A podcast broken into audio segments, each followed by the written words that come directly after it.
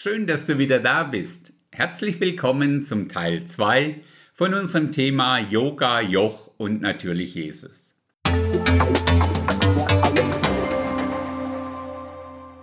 Wir schauen uns heute mal das sehr aktuelle Unterthema das Universum an. Das Universum möchte, dass du alles hast, was du haben willst. Das ist nicht nur die Hauptaussage in einem Buch mit dem Titel Die Wissenschaft des Reichwerdens, also The Science of Getting Rich, sondern begegnet uns doch inzwischen sehr oft im Alltag mit unseren Mitmenschen. Reichtum und Erfolg sind meines Wissens nach auch die beiden Hauptbereiche, in dem die Menschen gerne das Universum ins Spiel bringen. Dieses erwähnte Buch war unter anderem die Grundlage für den Film The Secret. Darin geht es auch kurz zusammengefasst darum, der Mensch ist Gott und kann sich durch seine Gedanken alles erschaffen. The Secret, wörtlich übersetzt ja das Geheimnis, ist eine Bewegung, die glaubt, dass deine Gedanken deine Realität erschaffen. Die Anhänger dieser Auffassung glauben ernsthaft, dass wenn du etwas willst, dann kannst du es bekommen, wenn du leidenschaftlich daran glaubst. Ihrer Meinung nach ist dies das Gesetz der Anziehung, auch bekannt als Law of Attraction. Laut unserer Bibel ist das Universum als solches nichts anderes als wie ein physischer Kosmos vom Gott der Bibel persönlich erschaffen. Unser biblischer Gott als Schöpfer existiert komplett unabhängig vom geschaffenen Universum. Bei der, ich nenne sie mal Universumreligion, ist das Universum als solches ja schon Gott und göttlich. Und wer sich damit verbindet, der wird es natürlich auch. Die biblische Kernaufgabe unseres Universums finden wir im Psalm 19, Vers 2. Die Himmel erzählen die Herrlichkeit Gottes und die Ausdehnung verkündigt das Werk seiner Hände. Die Frage, die sich hier für uns stellt, ist doch, wer hat hier die Kontrolle über wen? Bin ich wirklich Gott und erschaffe mir die Dinge, die ich will? Oder ist Gott ein persönlicher Gott in Kontrolle über mein Leben und er entscheidet über das, was gut für mich ist? Irgendwie erinnert uns das Ganze wieder ganz stark an die Aussage der alten Schlange im Paradies zu Eva, ihr werdet sein wie Gott. Wenn dem so wäre, dann könnten wir natürlich Dinge erschaffen, genauso wie Gott. Dem ist aber halt nicht so. Allerdings dürfen wir nicht vergessen, dass dieses Universum momentan noch als solches ja nicht leer ist. Wir haben uns das in der Episode über die drei Himmel genauer angeschaut. In dem Bereich vom zweiten Himmel, was also dem Universum entspricht, lebt aktuell Satan mit seinem Drittel der Engel. Vielleicht hilft es uns, wenn wir uns an die Begebenheit erinnern, als Satan Jesus in der Wüste versucht hat. Wir können das lesen in Matthäus 4. Ich lese mal die beiden Verse 8 und 9.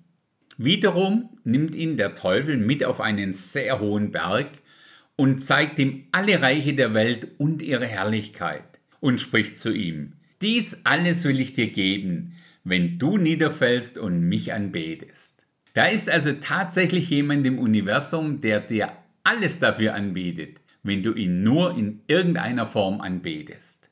Also was mich angeht, wenn das so ist, dann will ich lieber nichts. Rein gar nichts. Jetzt könnte jemand sagen, ja, aber ich will ja gar nichts mit diesem Satan im Universum zu tun haben.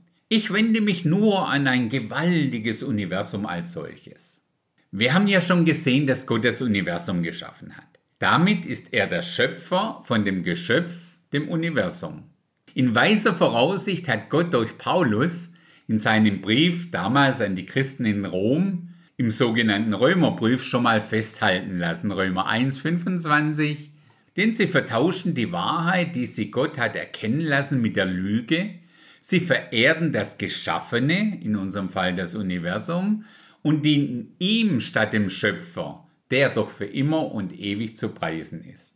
Das Ganze wird auch doch recht deutlich, wenn wir uns die Bedeutung von dem Begriff Pantheismus anschauen. Im Pantheismus gibt es keine personifizierte Gottheit. Da ist einfach alles Gott. Und in dem Maß, wie sich die Menschen eins machen mit dem Universum, so meinen sie, werden sie auch eins mit dem Alles ist Gott Gott. Der Gott der Bibel ist und bleibt dagegen ein persönlicher Gott, der eine persönliche Beziehung zu jedem einzelnen Menschen sucht.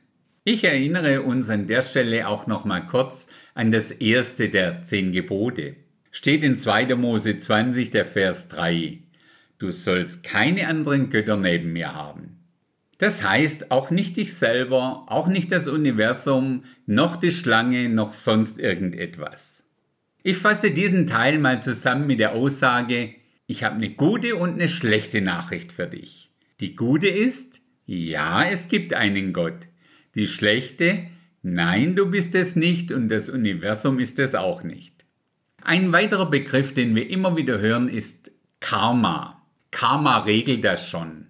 Das wird meist angewendet, wenn uns jemand irgendwas Negatives tut oder tun will und wir darauf vertrauen, dass Karma ihm das auf seine Art und Weise eines Tages heimzahlen wird. Das Wort Karma steht für Rat und Tat. Rad allerdings mit D, also wie das Wagenrad. Dieses Rad bezieht sich auf den Kreislauf des Lebens. Im Fernöstlichen ist Karma unweigerlich mit dem Kreislauf der Wiedergeburt, also der Reinkarnation verbunden. Karma beschreibt ja einen spirituellen Zusammenhang von Ursache und Wirkung. Jede physische und geistige Handlung hat Folgen, eventuell sogar in einem der nächsten Leben erst. Wer weiß.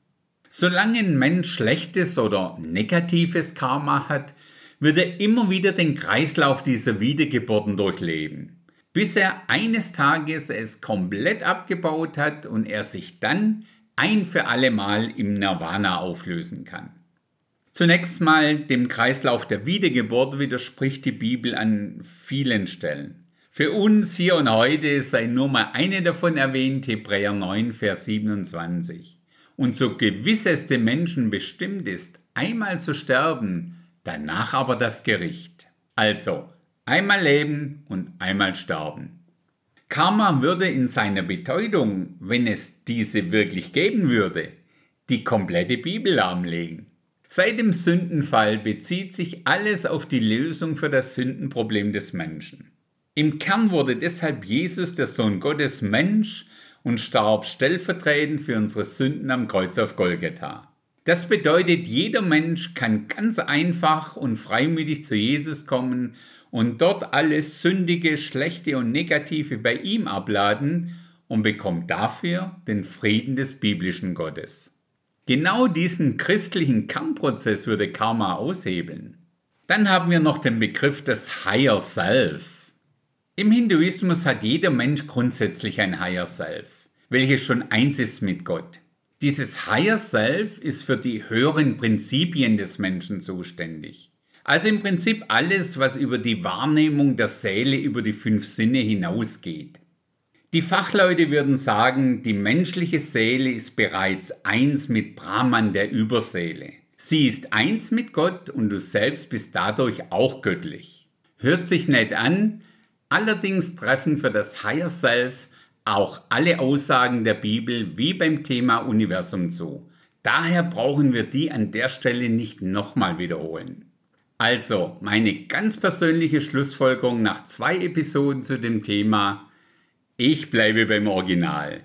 Wie sagt Jesus so treffend in Matthäus 11 die beiden Verse 28 und 29?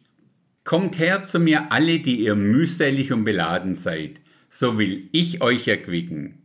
Nehmt auf euch mein Joch und lernt von mir, denn ich bin sanftmütig und von Herzen demütig. So werdet ihr Ruhe finden für eure Seelen.